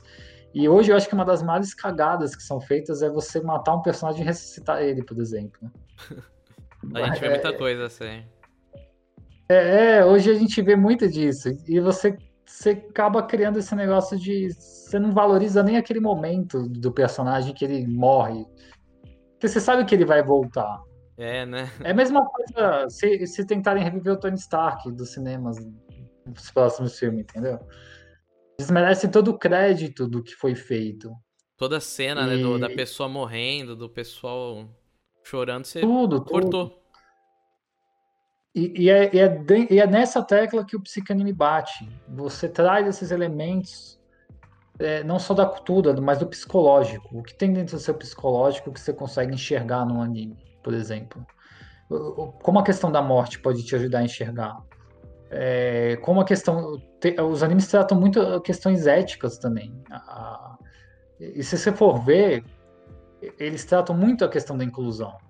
Sim. Por que eu digo isso? Porque diferente daqui, no Ocidente, que trata o personagem do vilão, o vilão mesmo, como um mal extremo, tipo, não tem jeito, não tem chance, o cara realmente sempre foi mal. Nos animes e mangás, eles se jogam o contexto do personagem, mesmo que ele seja um vilão. Então você nunca tem um vilão que é, é totalmente maligno. Ele é mal por ser você, mal, né? Ele é mal por ser mal, isso, isso é raro. Às vezes tem, mas Normalmente eles colocam um contexto. Por que aquele personagem se tornou mal? Qual é o sofrimento dele que levou ele a ser mal? Esse sofrimento está presente dentro de você também. Muitas pessoas se identificam mais com o vilão do que com o próprio personagem principal. Sim. Então, ele, eles estão inserindo. Lá você insere. Você, você não está isolando aquele personagem ou aquela presença, aquela sombra, né? Você está agregando a você. Isso aqui é muito diferente no Ocidente, né? Você tem o extremo mal e. Bate aqui. Um extremo mal que é, é, só é mal por si, né? A gente tem essa noção. Sim. Que não é bem isso, né? A vida tem bem e mal. e você saber regular essas questões na sua vida e dentro de você é o que faz a diferença. E o psicanime é isso. Como você enxerga isso dentro de você, esses elementos, né? Uma das premissas aqui, falando do blog, né? A gente vê um negócio bem legal até no Hunter x Hunter, que tem um personagem, né, o Rei Formiga, que ele, é, ele já nasce mal. E ele vai uhum. criando Sim. humanidade, né? E você vai começando a gostar de um, de um cara que, tipo, nasceu para matar. E é muito legal. Hunter x Hunter também é um dos animes que eu mais gosto, assim. Apesar dos hiatos. é, ele, ele faz você pensar ah, muitas nossa. coisas. Ó, oh, pra quem não viu, não sei se é muito famoso esse anime, né? Não sei se tem alguém que não viu ou não leu a obra. Embora isso que você falou do hiato, é... a gente tem que entender uma coisa. A história acabou, ela teve um fim. Eles, o, person... o autor só tá continuando porque ele gosta muito, mas se, se a gente parar pra pensar, ela teve um fim. E por que, que a gente fica triste? Porque a gente não quer aceitar esse fim. mas é exatamente isso que essa obra traz. É, esse é um, é um dos melhores animes que existem, porque ele trata das coisas mais fiéis da vida. E é a questão da imprevisibilidade das coisas. Esse é um anime que ele te leva para uma expectativa e ele nunca cumpre a sua expectativa. Nunca. Nunca cumpre essa expectativa. Então você acha que vai ter uma luta, você acha que vai ter algum, algum enredo, alguma coisa que vai acontecer, aquilo é totalmente quebrado e outras coisas acontecem e as coisas se conectam. E, e, e, esse exemplo que você deu, pô, tem um vilão que ele nasce do, do extremo mal, né? Que é a essência dele. Só que ele começa a aprender com a própria humanidade e, e ele se apaixona. E, nesse aspecto, é, ele acaba até se tornando o personagem principal da própria, do próprio arco. Sim. Mais principal do que o, o próprio protagonista. Que no final também tem um contato com o seu lado mal. E o então, protagonista. Então, troca, né? e, e, o legal é que o protagonista não ganha dele, porque o protagonista tá é, lidando com outro personagem. Exato. É, é isso que eu falei, ele cria uma expectativa para você, mas ele não cumpre porque o enredo é totalmente diferente. Ele não segue aquele mesmo enredo cansativo do personagem que se desenvolve e enfrenta o vilão final. Não, ele quebra isso totalmente. As coisas acontecem de um jeito diferente e fora da sua expectativa. E, e, muita gente às vezes critica por isso, né? Mas é, na minha opinião, esse anime é um dos mais excepcionais que existem. Concordo.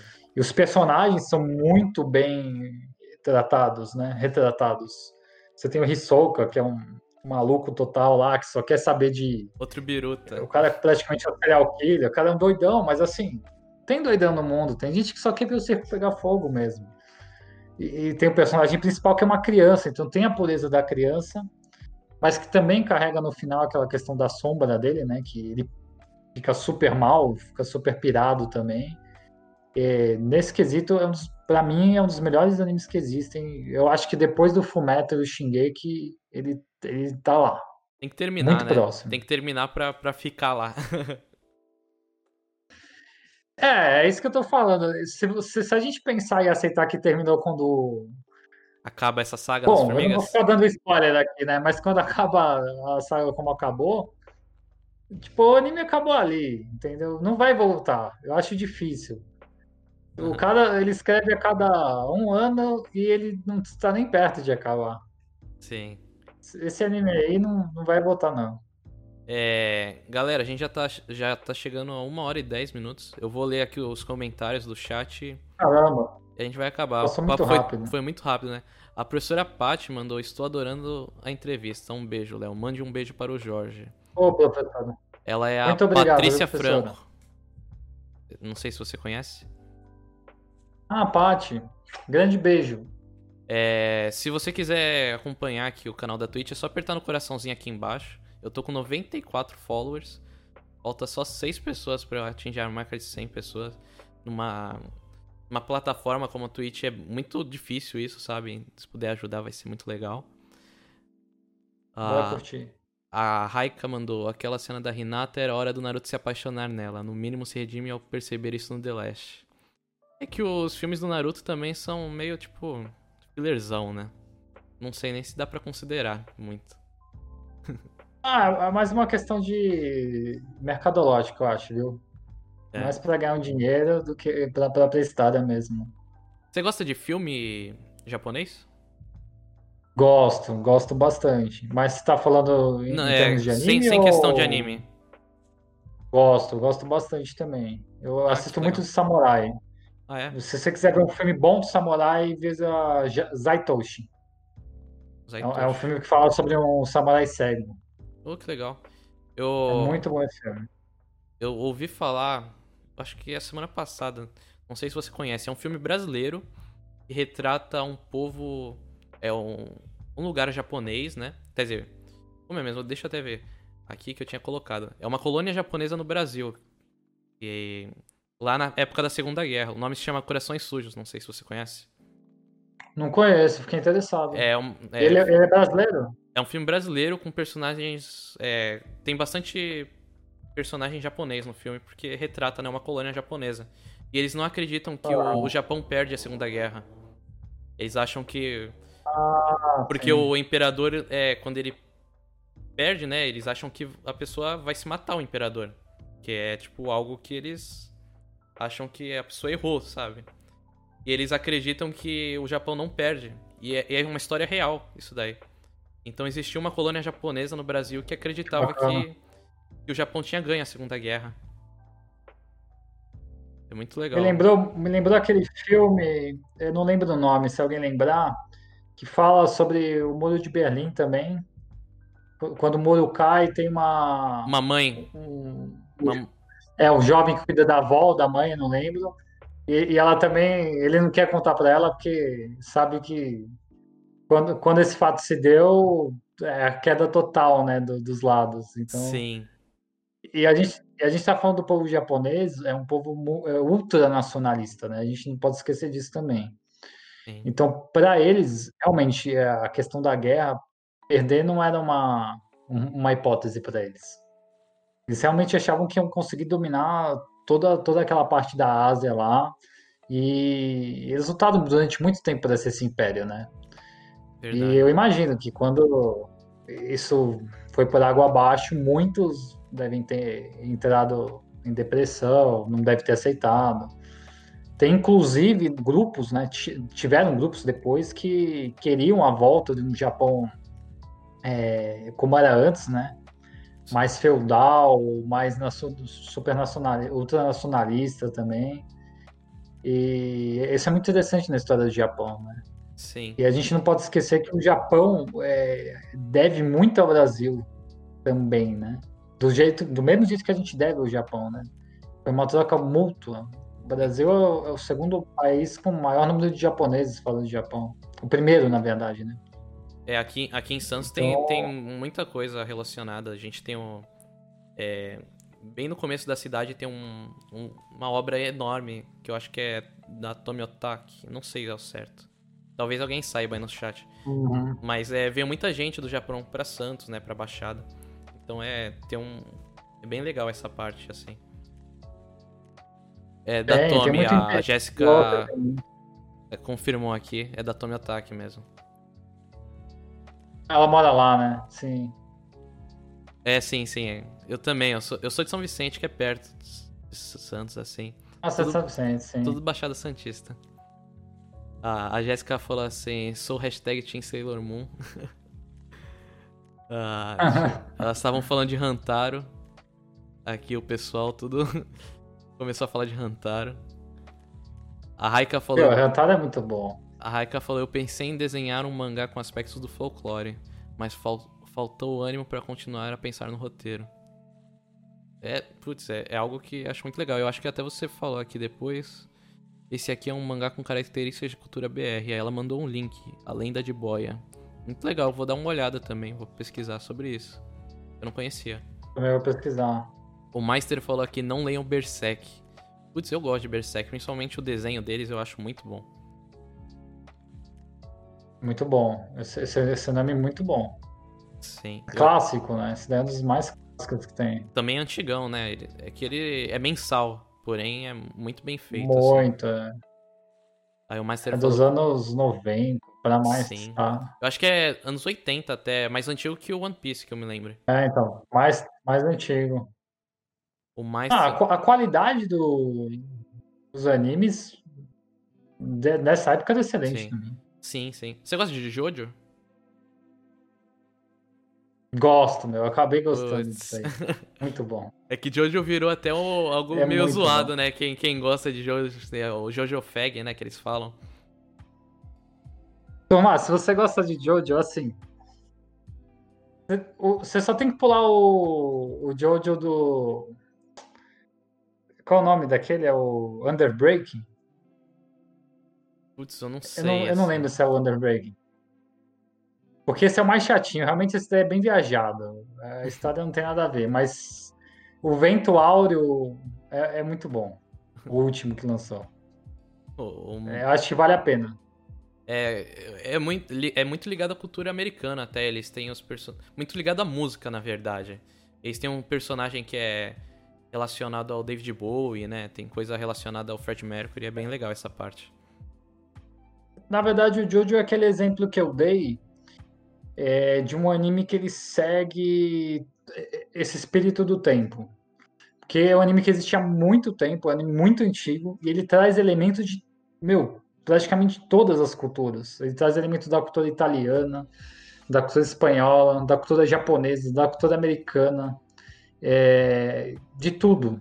E, e desde o comecinho, você pega ele, o Jojo é muito antigo também. E ele é publicado até hoje. Sim, O autor, ele tem, meu, hoje a gente tá no, na sexta temporada, acho, em anime. Tem mais umas três, quatro. O cara não para. E assim, é, é que ele é cansativo porque a narrativa é sempre a mesma, né? Acaba se repetindo. É Sim. como um Power Rangers, assim. Tem um vilão, e aí eles têm que ganhar do vilão. E é isso, não muda. Todo episódio é isso. Mas é interessante para você ver os elementos da narrativa. Foi um dos primeiros animes, mangás, na verdade, que introduziram bem essa questão da onomatopeia. É, né? Tem sempre aqueles Onomatopeia é aquela. Isso. Aqueles efeitos com aquela, aquelas letras grandes em japonês. Foi um dos primeiros animes que introduziu isso aí. E é, é super, super conceituado o né? a gente vê até gente fazendo É que real- TikTok relacionado a Jojo. Então, tipo, é algo que ficou muito grande. Ah, ficou é icônico, né? Acabou Sim. ficando uma marca registrada. Tipo, todo mundo. As poses dos personagens, É. né? Eles têm aquelas poses bizarras. Isso é muito Eu legal. acho, eu acho assim. É um anime legal pra você ver pra passar um tempo, assim. É que é comprido, né? Se você não tiver Sim. paciência pra ver. Mas eu acho que vale a pena. Pelo último Jojo, eu acho que vale a pena. O último Jojo de anime. Se você aguentar ver até lá, veja, porque é muito bom. Aquele lá realmente. Pô, trata sobre máfia e, e anime. É muito bom aquilo. É um poderoso chefão em anime. O Meister falou assim: Ômega é bosta, Canva- Canvas é foda. Cada um. É, a galera, a maioria das pessoas falou que não gosta do Ômega e o Canvas é muito bom, assim, não tem nem como negar. Pessoal- É que o Canvas é melhor que a, pró- que a própria obra, obra original. Sim. E o Canvas não é feito pelo autor É, original, a- né? Não, eu esqueci o nome da menina. Eu não lembro o nome, eu sou péssimo para nome, mas é, não é feito pelo autor original. Ele, ele, óbvio, ele deu aval e deu alguns pitacos lá, mas é totalmente mérito da autora. É, é muito bom. E o desenho é excelente. O- Os traços do mangá é outro nível. Nem se compara aos Cavaleiros do Zodíaco, viu? Sim. Eu, eu até faço a hashtag para Netflix salvar o Lost Canvas, que foi cancelada, né? Sim, né? E é um o pessoal sempre fica falando, né, que pra, pra lançar uma nova temporada lá. Até um meme virou. Tem. Tem que O- ter. É muito bom. Sim. O Meister falou. O pessoal tava falando aqui sobre censura, né? Aí eles falaram, por isso prefiro o mangá, não tem censura. Sim, essa é uma vantagem também. A Raika falou da, da censura Sim. do cigarro, que é ridícula. Também acho, tipo. eu lembro deles colocando pirulito em, ao invés de cigarro, tipo. Necessário total. Aham. Aí É, ela- uma das maiores reclamações dos fãs hoje é essa questão da censura. Sim. É, mas não tem As jeito. pessoas né? querem ver, né, o original. É, a Raika tava falando que nos Estados Unidos é a 4Kids que detém os direitos. Aí o público-alvo deles são crianças. É, isso daí é como eu tinha falado. Eu tinha falado até também do público-alvo, né? Se eles querem pegar o público-alvo criança, eles vão tentar fazer o máximo, tipo, o cara vai cortar alguém com a espada e, e não vai sair nada. a, a Jéssica falou assim, um mangá que. É, é complicado. Sim. A Jéssica mandou um mangá que trata dessas questões juntos com questões políticas e tecnológicas, é Pluto, do, Na, da Naori, do Naori Urasawa e Osamu Tezuka. Sim. O, o Urasawa, é, meu, esse, esse daí, é, é, junto com o, o Tezuka, é um dos maiores mangakas da história. É o do Monster, ele né? O... sempre traz... É o do Monster. É, o do Monster, do Pluto, do... Ai, qual é o nome do outro? De criança, famoso, né? Também, o... Tem um cara com... 21st... Putz, eu não lembro. Eu sei que tem alguma coisa relacionada a criança. Bom, tem várias, mas esse, teve até uma exposição na Japan House sobre ele. Incrível também, e as obras dele realmente sempre retratam essa questão do, da política. Ele tem uma forte crítica a regimes autoritários, né? É, que, que isso é uma coisa legal também, do, que, há, que tem espaço nos, nos animes, né? Não só nos animes, como nos quadrinhos. É um modo de expressão e é um modo de expressão que é crítico. Então, trata sobre essas questões sociais. E a maioria dos animes voltados para essa questão até mais futurista, a gente tem Akira, a gente tem Ghost in the Shell, tem o Pluto. É, então, esses animes são muito voltados a essas críticas, né? O, o, como a nossa sociedade é influenciada pelo regime que a gente vive. O, o próprio Avatar, se você parar pra pensar isso também, né? É que ele não é um anime, mas ele também tem essa pegada. Uhum. E super recomendo esse autor aí. Também, o Urasawa é incrível. É o 20th e os Century Boys, que são é, o, que é o que eu lembrava. Esse mesmo, esse mesmo. Esse também, ele trata sobre essas questões. É tem o, O personagem olho, né? que tem uma máscara lá do olho. Sim. Esse é muito bom também. Também foi lançado, É, eu acho, pela Panini. Ele e o Monster foram lançados. Foi, foram lançados. te- Teve poucos. O Pluto, o Pluto, eu acho que chegou aqui também. Mas tem os outros deles que não chegaram, não. Tem Sim. poucos ainda. Teve tem um muitas que- obras que não foram exploradas. Teve um que lançaram que, que era só uma obra também, que era tipo de uma moça no... sentada. Eu não lembro o nome ao certo agora. É, Olhando a janela, Putz, eu não lembro de nome agora. Vai ser difícil. Eu sou péssimo com nome assim também. É, o nome é, é que é tanta coisa para gravar que você. a- a- tem o nome em português, japonês e inglês. Sim. Aí eu- A Jéssica tava mandando aqui do Corações Sujos, que tem livro. Tem sim. É, baseado no livro do Fernando Moraes. Isso mesmo. Esse, esse- ele é um grande autor, né? Tipo, ele tem muita coisa é, legal, assim. Ele fez um livro sobre publicidade também, que é ótimo. É, é um baita de um escritor. É, o Meister tinha falado aqui, eu gosto de Berserk, tô no episódio 106, mas não indico pra todo mundo, violento demais, não é pra todo mundo que tanca, não. Verdade. É, tem uma pegada bem mais violenta, é verdade, cara. Sim. De- É. é, depende muito. Eu, te- eu tenho uma lista na minha cabeça que eu vou lançar ainda de animes para quem não gosta de animes. E tem alguns critérios que tem que ter lá pra pessoa não se espantar no primeiro anime que vem, entendeu? Sim. Violência é um desses. Eu acho que você tinha Você feito. joga o. Você tinha feito um que é animes pra quem não conhece, né? Pra falar a verdade, é, no, no, no Psique Anime é verdade. Eu tenho a primeira parte desse animes pra quem não gosta de animes e um pra quem não conhece, se eu não me engano. É, Eu li um É, eu- desses que eu você cito colocou até o lá. Afro. É o Afro. Afro Samurai. Afro Samurai. que Esse também é, clássico, né? excelente, Excelente, clássico. Se- Seis, cinco episódios só. É muito bom. Muito bom. Com a voz do Samuel. Jackson. é- Esse é um que vale a pena. Se tiver um tempinho, é muito rapidinho pra ver. E violência é um desses critérios, né? Você coloca a pessoa pra ver um anime, ela nunca viu. Aí você coloca um Berserk lá, realmente um, um Shingeki no Kyojin. A mãe do cara morrendo no primeiro episódio. Você fala, puta, é estranho, né? Um desenho. Às vezes as pessoas não gostam. Sim. Então Galera- tem que tomar cuidado. Galera, eu vou é, ler os comentários até o último que tá agora, mas vocês podem mandar outros. É, eu só vou parar, senão a gente não vai acabar nunca a live. é. A Mas Jé- tem que acabar, meu. Putz, é, tem que tem, tem uma Temos até horinha. meia-noite. Ô, tema até meia-noite? Pode ser até meia-noite? Se não tiver problema pra você? Eu vou, pô. Então bora. Eu vou É. embora. Deixa eu ver. A, a Jéssica tinha falado do, do Jojo, né? O pessoal vê escondido o Jojo. é, tudo Jojo, todo mundo vê escondido.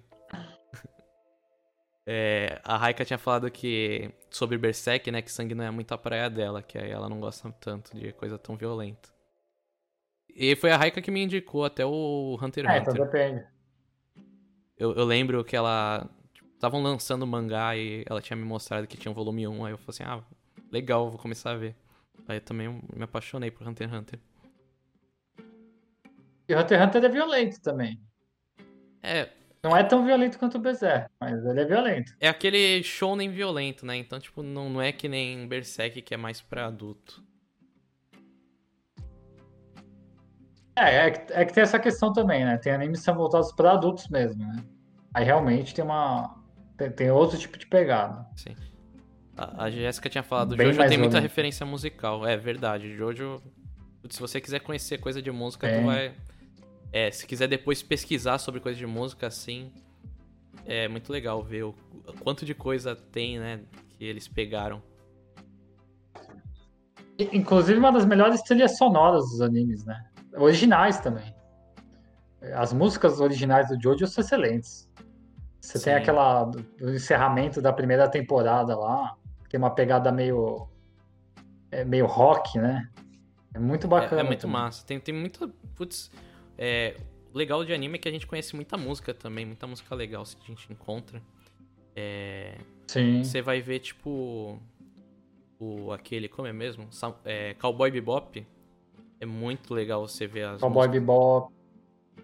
É muito legal a É, abertura. é que são Bem massa mesmo. Te- Tem animes que eles procuram esse maior diálogo com a cultura americana, né? Sim. O Jojo e o Cowboy é são uns desses. Eles têm muito essa proximidade com a cultura americana. E que a gente não pode esquecer também que os animes foram muito influenciados pelas animações americanas, na verdade, né? Verdade, sim. Pelo, pelo- pelo Disney, inclusive, pelas animações da Disney, que foram as primeiras que começaram ali. Então, eles, como eles têm essa influência, eles também têm esse carinho, né? Por demonstrar essa. É, é isso que eu falei, depois da Segunda Guerra Mundial, teve muita influência americana lá no Japão. E, e o Jojo, eu acho que é dos que retratam essa influência americana, eu acho que é um dos maiores. Porque os, os personagens usam termos é, em inglês, né, no anime. Sim, sim, é muito legal essa parte. Eles falam inglês no anime, né? Sim. É, Então ele fala, oh my god, tem esses negócios, né? Sim. É, é muito esses legal. elementos. O- A Erika falou assim, toda vez eu me pergunto quem é Jéssica? Ah tá, é a Patrícia. É porque eu, eu me acostumei a chamar de Jéssica. A Jéssica falou de Astro Boy. Astro Boy é muito antigo, né? Tipo, é referência total também pra todos os pessoal que gosta de anime, assim. Ah, eu lembro até do é filme. bom. Teve um filme lá que eu gostei pra caramba. O em computação gráfica Sim, eu acho que sim. é mais recente, né? É. Esse filme é excelente. Esse É, filme é excelente. E é. Putz, eu tava até lembrando agora. É, a gente tinha falado no começo, né, de filmes assim. É que. Tipo Avatar, tipo essas coisas de live action. Tem Speed Racer, que é um filme que eu gosto bastante. E é uma adaptação, né? É muito legal. Eu não sei porquê, mas eu sempre gostei muito desse filme. É que o- mas você vê, o Speed Racer, por que, que esse filme live action é legal? Porque ele traz os elementos do desenho pro filme. Então, aqui- as cenas, assim, os quadros, né? Ele, ele tenta trazer você pro quadrinho. E isso é muito difícil você fazer com anime. Porque é, com, com mangá, né? Você, você levar mangá- os elementos do mangá no filme live, live action é muito difícil. Porque o mangá é, é, é um diálogo muito específico, né? O próprio desenho, algumas caras e bocas do, dos personagens, não tem como você fazer isso num, live action. É, não, não casa, né? Não, não fica a mesma coisa. Agora, esse do Speed Racer, eles, eles conseguiram trazer esses elementos. Por isso ficou legal o filme. O filme Sim. realmente. E é antigo já, nossa, 2007, sei lá, 6. Sim, sim, é um filme antigo, bem antigo mesmo. É. e- mas eu sei, eu não sei, eu gosto. É como eu tinha falado, né? Tipo, pra quem não conhece de repente tanto do, do original, gosta das coisas assim. É. Ah, o, o Speed Racer, por exemplo, pra garotada, é novo. Sim. Porque é muito antigo. Meu pai viu o Speed Racer. É- eu acho muito legal que Então, seu pai que te é influenciou a assistir. nova. Acho muito bacana isso. isso. é, Ô, a Erika mandou assim, eu quero ele essa lista era, pra ontem. Acho que era a lista do animes pra quem não gosta de animes. Animes pra quem não gosta de animes. É, é a editora cobrando. A, a Raika mandou, não existe limite para animes. Violento tem sangue, sem sangue no início. Aí depois vão adicionando. Música asiática é muito interessante. É, é que ela mandou um monte de pergunta aí, eu tô lendo aqui. É... Shigatsu Kimi no Uso é muito bom pra música erudita e drama. Eu não conheço esse. De- né, Por nome japonês também não. Não tô lembrando. A Jéssica falou, meu pai via Speed Racer também. Que legal. Speed Racer foi, foi um, um filme assim, um filme anime assim, que a galera assistia também, a galera mais antiga. Eu acho que nem, nem passou muito aqui, né? Eu não sei se passou. Nossa, desenho é que eu também não peguei muito essa época, não. Eu lembro que passava uma época que eu lembro que eu vi, mas agora se se passava direto assim, eu não, eu não tô lembrado. É, Mas realmente, é que ele pega essa questão que tava mais em alta de corrida, né? sim. É, Ele vai nessa aba do Corrida Maluca. Tem tem até um anime que lançou agora, não lembro o nome dele, mas que ele fala sobre essa coisa de corrida também. Uhum. Não sei se é com naves, eu, eu, eu só vi por cima, eu não cheguei a, a ver pro, o anime em si. Mas ele, ele também trata essa questão. Acho que é uma coisa que falta hoje. Essa coisa mais voltada para a corrida. Acho que é um público Sim. que tem. É um público que tem, coisa de Fórmula 1, eu acho que É. ia ser muito massa. É que o, o Japão, às vezes, nos negócios de esporte, né, eles pegam um que tá. Tipo, Copa do Mundo, aí eles vão lá e fazem, tipo, algo relacionado ao futebol, mas. Aí você vai ver, Sim. tipo, Olimpíadas, eles devem com certeza fazer um anime baseado em Olimpíadas. Ou, ou se já não fizeram, né? É, A Raika falou que é Your Lie É, essa é uma in questão que trata muito. é o nome do. Qual? Your Lie in April. Não conheço, não faço ideia. Não, essa eu também não conheço, não. É, É, tem tanto anime, é, é, é impossível se conhecer todos, cara. Tem um monte. sim, tem muito anime. É- É bem difícil você encontrar algo assim que. Alguém que saiba todos os animes existentes, porque é muita coisa, muita coisa antiga, muita coisa nova, então você não vai achar. Sim. É. o- Tem, tem a- Pode falar.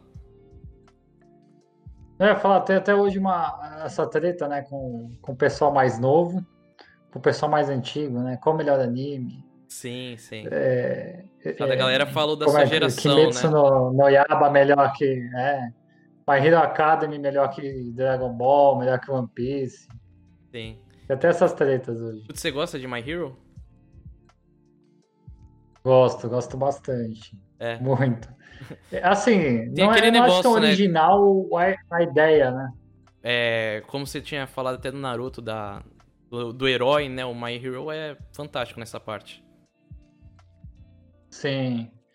É que eu acho que mesmo se tratando de algo clichê, que não deixa de ser essa coisa dos heróis hoje é super clichê. Mas mesmo assim, o enredo é muito bom. O jeito que eles apresentam o- os personagens e como as coisas ocorrem é interessante demais. Você tem personagens muito ca- carismáticos lá, né? E, e, e ele traz alguns elementos um pouco diferentes do que você não, de algo que você não está acostumado. Você tem ali o personagem principal, que, que ele não tem poderes a princípio, né? Então, isso ficou um pouquinho diferente. Mas o resto eu acho um pouquinho batido. Mas assim, é um super anime shonen, né? Sim. Não sei se vocês viram, ou se você viu o filme final, o último que teve aí, Rising. Agora eu não lembro o nome. Eu, eu não completo. assisti, pra falar a verdade, eu não Rising assisti. Heroes. Veja, é muito bom. Meu, é um dos melhores efeitos visuais de anime que eu já vi. É absurdo, assim. Os caras, eles ultrapassam o nível do, do possível na animação esse filme. O, o que é uma coisa que me preocupa nesse anime também. Os personagens estão ficando muito over. E, É- vai- é- e é fica meio discrepante, isso, né? tá ligado? É bem comum isso. É, fica discrepante. Você tem um personagem que tá, tipo, o All Might, assim, que é muito forte, só que tem horas que ele não parece tão forte. Eu acho que começa a ficar muito discrepante, às vezes. Os caras têm que tomar cuidado com essas narrativas. Mas eu acho o anime excelente. É, muita gente me fala pra assistir, eu tenho que realmente assistir ele. O Meister falou assim, o melhor anime é o Fullmetal Alchemist. A, a gente até tinha falado sobre Fullmetal, né, que você falou que tá no seu top 1. Alchemist ou Brotherhood? É o Alchemist mesmo? É, tem que ver isso, né, porque são diferentes. A Raika também falou assim, Fullmetal é o melhor pra mim também, no gênero de shounen. É, o Master falou que era o Ah, é, Brotherhood. Bro- Brotherhood, é. Normal, Não, né? esse, esse anime, é, esse anime é que ele traz elementos, são aqueles elementos que a gente discute no blog. São elementos da, da psique coletiva do ser humano. Então, são coisas profundas. Ele está tratando ali de questões como Deus. Sim. Então, são, é algo muito profundo falar isso, né? É, coisas que alguns animes não, não tratam com, com, com tanta maestria como essa autora trouxe, né? Então, Ela você é tem ali a, ótima a autora, questão né? do. Ah, é impressionante. Você tem a questão dos pecados, então a gente está tratando de elementos que estão presentes dentro da gente. Então você tem ali a inveja, a gula, a preguiça. E, e o que é mais magnífico são as falas, né? Os, os diálogos. Isso que é mais incrível na obra. Não é só os elementos, é o diálogo que os elementos trazem. Então você tem ali o, o personagem falando, né, pro, pro, pro pecado da, da, da ganância. Não, no final, logo no final da obra, quando o homúnculo está falando com Deus, né, que seria Deus, e fala: Ah, você achou que só porque você tirar os pecados de você, você seria melhor que os humanos? Então, então é algo profundo, são diálogos profundos que tocam questões filosóficas. E, ele, e ela traz isso de um jeito ao mesmo tempo leve, né? Uma, uma obra shonen que você consegue acompanhar legal você entende, só que ao mesmo tempo é muito profundo. Diferente do é, Evangelho, que é muito profundo e, e você não entende nada. Aqui, aqui é, é- realmente aquele ali é só se estiver viajando muito. É, não é para todo mundo aquele anime, né?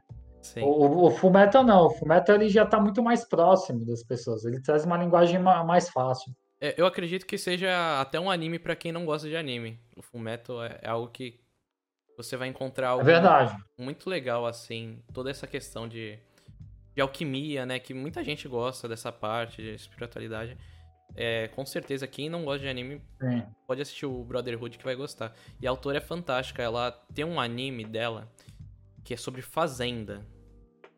É muito bom, muito bom mesmo. Eu até esqueci o nome agora porque eu sou péssimo com nomes. Mas ela tem um anime sobre fazenda que você, tipo, vê o, o sentimento dos personagens, sabe? Você fica apaixonado e você quer assistir algo que. A temática é chata, mas o, o anime é fantástico. Hum. É.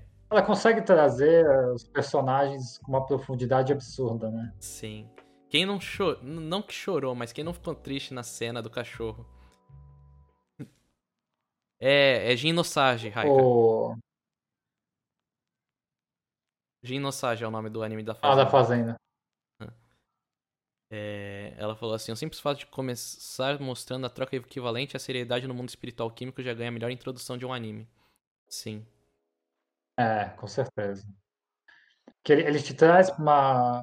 É isso que eu falo, te traz uma questão muito séria, né? Já trata. É isso que a gente falou, o elemento da morte, né? Que a gente estava comentando. Sim. Olha como esse elemento da morte é abordado no, no anime. Então você Sim. tem a perda de um personagem ali, e eles tentam recuperar, mas você vê o problema que aquilo gera. Verdade. É, porque a, a, e toda a história é a partir disso, é entender que as coisas são naturais. A morte é um processo natural. Verdade. E a gente não pode tentar, como ser humano, ficar sempre procurando reverter a natureza. A gente não controla a natureza. A natureza controla a gente. É muito diferente. Eu acho que a coisa do anime é essa, né? É. é. A introdução é é muito legal a introdução e você vai, vai continuando muito fácil, assim. E ele é curto também, né? Isso ajuda bastante. Acho que ele tem uns 30 episódios por aí. Sim. É. Não, tem o dobro. O Fullmetal tem 60. Tem Mas mesmo 60. assim, perto de outros animes é pequeno. É, perto de outros animes é bem pequeno. Tem, tem 61. É, eu não, é, não recordava, é, porque é pra pequeno, mim foi tão é rápido que eu achava que era bem menor até. É, então. É muito rápido, é tão gostoso de ver que passa rápido, né? Os Sim. arcos, é muito. Esse anime, eu acho que para quem realmente, você falou tudo. Pra quem nunca viu anime, eu acho que são dos primeiros animes. Assim, se você quiser pegar um pouquinho mais simples para ver, é um dos melhores nesse quesito. A pessoa tem que entrar também tipo, tá no, que ela gosta, né? Se, se ela gosta de esporte, ela ver um anime de esporte, ela vai se encaixar. Se ela tem uma parte mais espiritualidade, é, tudo, Sempre Sim. a pessoa vai gostar de algo, assim. Não, é muito difícil você encontrar pelo menos alguma coisa que você não goste. É... é esse é o legal do, do que os japoneses trazem para esses elementos do, dos animes e mangás. É para todos. Para todos. Sim. Lá eles têm para todos os públicos. Do jovem ao mais velho, é, do LGBT, ao, ao, ao hétero. Então, tem de tudo. Eles abordam todas as questões. Então, se você, você vai se identificar com algum, é muito diferente do desenho americano, que eles te jogam um elemento e você aceita. Você goste ou não. Eles fizeram aquele desenho ali. Se você não gostar, o problema é seu. Ele tem as loucuras deles. É um público mais restrito, né? E muito voltado para criança. Então, eu acho que é isso. Você pega um anime, pega um tema que você gosta, pesquisa. Existe um anime sobre, com certeza. Sim. Ter anime sobre culinária? Sim, é bom. Tem, tem uns animes de culinária que são muito bons. Bom, são excelentes. Tem animes excelentes. Sim. A gente tem até o. Não, como é que é o nome do. Ele começa com To, esqueci, o Toriko. Toriko, que é meio. É shonen, né? O Toriko, Toriko é. Né? É também é da shonen. Já. Fala sobre comida também. Né? Sim. É bem legal. Eu não acompanhei tanto, mas uma galera gosta. É... Jorge, eu vou ter que finalizar a live aqui. A minha irmã tá. A gente divide quarto. Vamos sim. ela, a gente divide o quarto e ela tá querendo dormir. Muito obrigado, galera, que Quanto acompanhou. Te... É, você Quanto quer falar? A gente ficou? A gente ficou uma hora e 41 minutos de live. Quase duas, pô. É. Grato, muito grato. É, fala um pouquinho aí para quem quer entrar no Psique Anime, que a pessoa vai encontrar assim. Já... A gente já conversou bastante sobre isso, mas só pra galera. É, sim, quem sim. de repente entrou agora, né? Não, turma, pra quem gosta dessas questões mais psicológicas, mais profundas, quer entender um pouquinho mais sobre como o anime é, pode influenciar na sua vida para um autoconhecimento, não só para uma questão de entretenimento. Poxa, vi um elemento naquele anime que eu achei que fazia sentido para mim. É, o que, que aquele símbolo quer, quer dizer para mim? Entra lá no nosso site, tem muita coisa sobre essas questões simbólicas. A gente fala sobre Fullmetal, Naruto, Tokyo Ghoul, que a gente não comentou aqui, mas é um anime excelente também. Tem muitas questões é, simbólicas nele. Então, se você gosta dessas questões, adora viajar, você tem que viajar. Se você adora essas viagens, é o lugar certo. www.psiqueanime.com.br Nosso blog, a gente posta direto coisa lá. E eu faço um convite aqui também para vocês, para o Jornal 140, o Minuto Otaku, que é um programa novo que eu estou estreando, que fala também sobre animes, mangás, cultura japonesa, só que esse com uma pegada mais informativa. A gente tenta trazer esses elementos dessa cultura. Estamos também propondo uma série de lives aí para a gente estar tá falando sobre esse universo do otaku, cultura japonesa que a gente gosta, ama muito. Então, quem puder acompanhar Minuto Otaku, jornal140.com e psiqueanime.com.br. Léo, muito obrigado pelo convite. Foi, pô, foi excelente falar aqui. O tempo passou que eu nem vi, meu. Sim, foi rapidinho até. Eu, eu nem imaginei que já tava quase dando meia-noite. é, galera, também segue o Insta do, do Jorge. Jorge Marçal, Jorge Massala, Massarolo. Jorge Massarolo. tá, tá aí embaixo no layout. É, tá, tá aí embaixo no layout, quem quiser ver. O Psique tá Anime também. É, me segue no Insta pra ver também, eu faço live de segunda a sexta. É, me dá follow aqui. É, muito obrigado, aliás, pelo Repaioletio, pelo follow. E a Raika pelo 100 bits. Foi muito legal é, a live, foi bem bacana. Espero que vocês tenham gostado. Eu tinha feito um roteiro, mas o pessoal foi falando tanto nos, no chat que a gente foi se uhum. levando pelo chat, né? Bom, foi, foi muito legal. É, acompanha é aí. É, anime é muito legal, é algo que eu gosto bastante de conversar de, é, com outras pessoas e eu tenho certeza que é, foi muito legal, assim. É, obrigado quem tava aí desde o começo, a Raika, a Jéssica, a Erika, o Meister. É, muito obrigado vocês que fizeram a live é, acontecer. Com o chat fica muito mais legal tudo, né? Com certeza, participação do público. E obrigado, Jorge. Muito obrigado mesmo. Eu que agradeço, agradeço todo mundo, viu? Muito obrigado. É isso, pessoal. Muito bacana estar aqui. Tchau. É, vai estar no Spotify e no YouTube, tá? É só vocês seguirem aí no Insta que vai, vai ver tudo isso. Abraço. Fechou. Boa noite.